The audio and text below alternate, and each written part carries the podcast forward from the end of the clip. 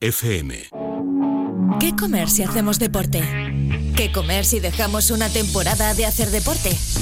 ¿Qué alimentos son buenos para nuestra dieta? ¿Frutas, verduras, hidratos, proteínas? No tengas dudas sobre tu alimentación. Los jueves en Es Radio es Nutrición con Guillermo Casas.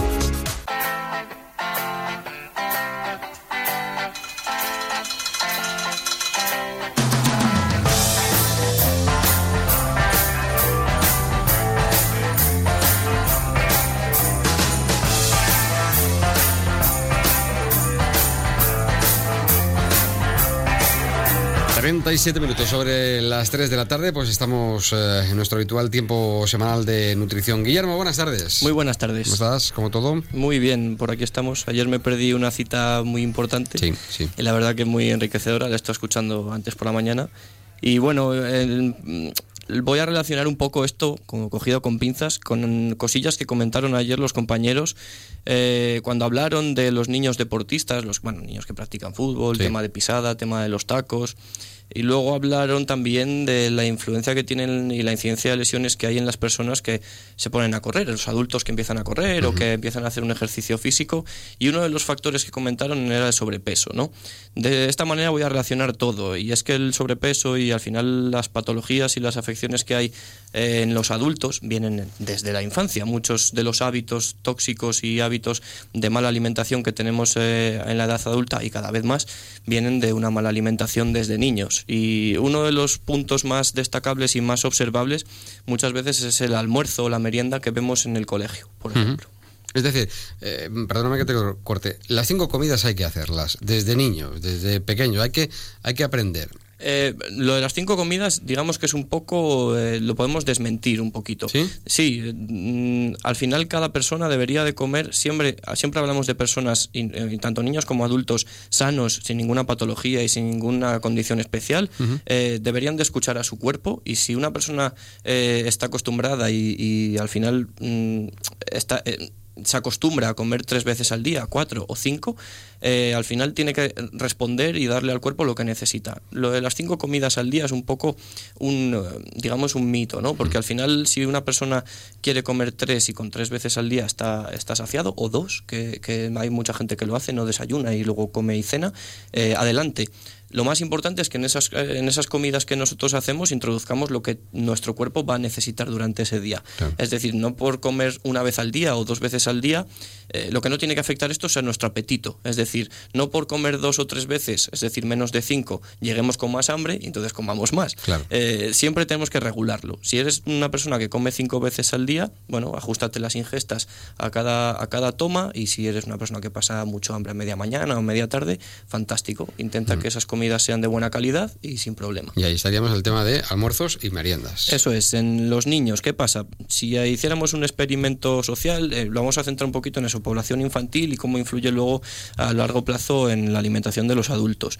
Si nos, acercamos a un patio de un colegio cuando están en el recreo y hacemos un experimento social de lo que comen nuestros, nuestros hijos en el, en el colegio, podremos ver, eh, duele decirlo, pero es así, un elevado porcentaje de los niños estarán consumiendo algún alimento procesado eh, algún bollo, alguna barrita energética, alguna galleta, mm, da igual, al final lo, metemos todo en el saco de ultraprocesados o, o bollería industrial, por ejemplo. Otro porcentaje de niños no está comiendo nada. Eh, otra pequeña parte de los niños estarán comiendo un bocadillo, eh, del mítico bocadillo de, embutido, y eh, muy poquitos niños veremos con alguna pieza de fruta o con unos frutos secos. Eso en cuanto a alimentos sólidos. Si nos ponemos a analizar bebidas, muy pocos niños son los que sacan la, botella, la botellita de agua al recreo, sino que es mucho más habitual ver los típicos zumos de, de bricks, los, zumos industriales, y eh, bueno, si algún caso de alguna Coca-Cola o algún refresco de este de, este estilo también puede llegar a verlos. ¿no? Eh, esos, aquí, dentro de todo esto que hemos comentado, hay errores y hay cosas que están bien. Errores, alimentos ultraprocesados, ya no tenemos más que eh, repetir y, no hacer más que eso, volver a sacarles a la palestra y volver a concienciar a la gente de que no está bien el, el consumo de este tipo, no nos va a acarrear ningún tipo de beneficio el consumo de estos productos. Eh, el punto de los niños que no comen nada eh, es muy, muy discutible. Justo lo hemos introducido ahora. Si los niños no quieren comer, no tienen hambre, no les obligues a comer, no les des nada. Prefiero que no se tire esa comida a la, basura o que se la coma un compañero, no le des nada a tu, hijo, no, no, no le va a pasar nada. Eh, va a disponer de la energía que necesita comiendo cuando él quiera, en el desayuno, en la comida o en la cena, sin problema. El problema viene cuando a lo mejor el niño sí que quiere comer, tiene hambre y a lo mejor no tiene almuerzo. Eso sí que es un error y eso sí que es un problema, porque va a intentar picar cualquier cosa que vea, va a intentar robar, o robar no, pero eh, picar del almuerzo del compañero, luego también va a influir en su apetito a lo largo de todo el día, va a llegar con muchísimo hambre a la comida, por tanto va a comer de más, va a comer también por la tarde más y por la noche. Al final desregulamos eh, esas, eh, al final es todo un tema hormonal. Una, una, duda que tengo, imagino que bueno ya prácticamente se responde sola, ¿no? Eh, supongo que sea mejor que el niño no coma a que por el hecho de que coma algo y parece que parece que no pase tantas horas sin comer le demos cualquier cosa, cualquier bollo, cualquier cosa, bueno por lo menos se coma algo, casi es mejor que no coma. Exacto, esto es un tema muy controvertido y que mm, nos saltan rápidamente al cuello cuando decimos esto, pero sí es preferible que tu hijo no coma si no tiene hambre real a darle algo y soltar darle algo en la mochila rápidamente para que por lo menos coma algo. Porque, bueno, una varita energética porque los niños tienen que tener energía que no, que de verdad que no es necesario, mm. salvo que, eh, por ejemplo, ese niño vaya a tener ese día educación física,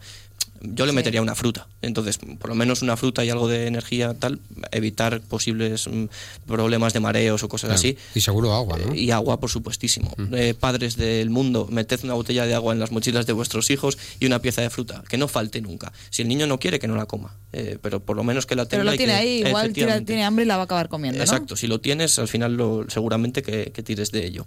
Y el tema de los zumos industriales y las bebidas. Es verdad que es difícil que los niños lleven, saquen el agua al recreo, pero por lo menos que tengan agua.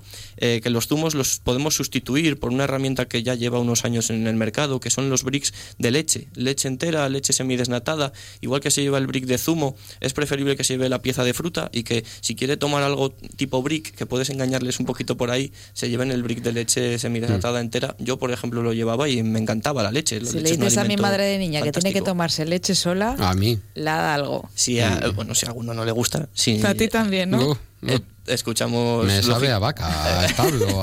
Lógicamente respetamos los gustos y hay que respetar los gustos de las personas y de los niños, pero, pero de, es una buena herramienta, ¿no? El agua, los, los bricks y si queremos meterle algún zumo, por lo menos intentar que sea natural.